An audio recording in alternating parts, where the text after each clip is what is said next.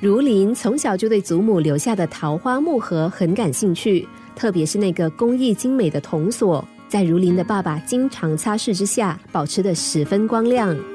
小如林虽然经常看着父亲拿出这个小盒子，但是却从来没有见过盒子里的东西，一直到他十七岁生日的那天。只见父亲拿出了祖母的小木盒，递给了如林，让他打开。如林有点怀疑的看着父亲，因为这么多年来，不管他央求父亲多少次，父亲都说不可以。如林的爸爸似乎看出了女儿的迟疑，用力的点了点头。于是如林小心翼翼的打开了盒盖，里面有一个绣花包，不过这个绣花包看起来鼓鼓的。如林心跳的非常厉害，感觉非常兴奋。他想知道里面有什么东西。小荷包打开了，里面竟然是一包针和几捆线。如林吃惊的看着小荷包。这个时候，父亲对他说：“孩子，这是你祖母留下来最珍贵的财产。我和你叔叔他们全靠你祖母这些针线，一点一滴把我们抚养长大。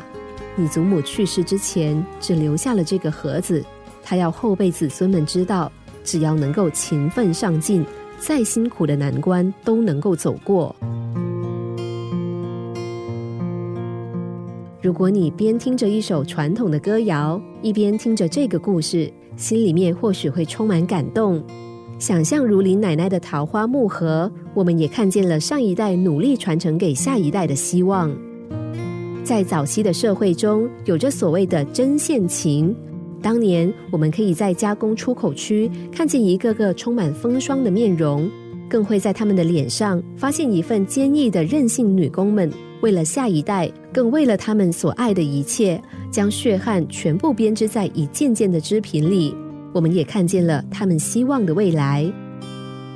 时间一定会带走所有困顿，所以我们一定要努力上进。只要一过了这个难关，下一步我们就会来到梦想的天空。这是老奶奶放在桃木盒里的深意，也是她留给后辈子孙们最珍贵的遗物。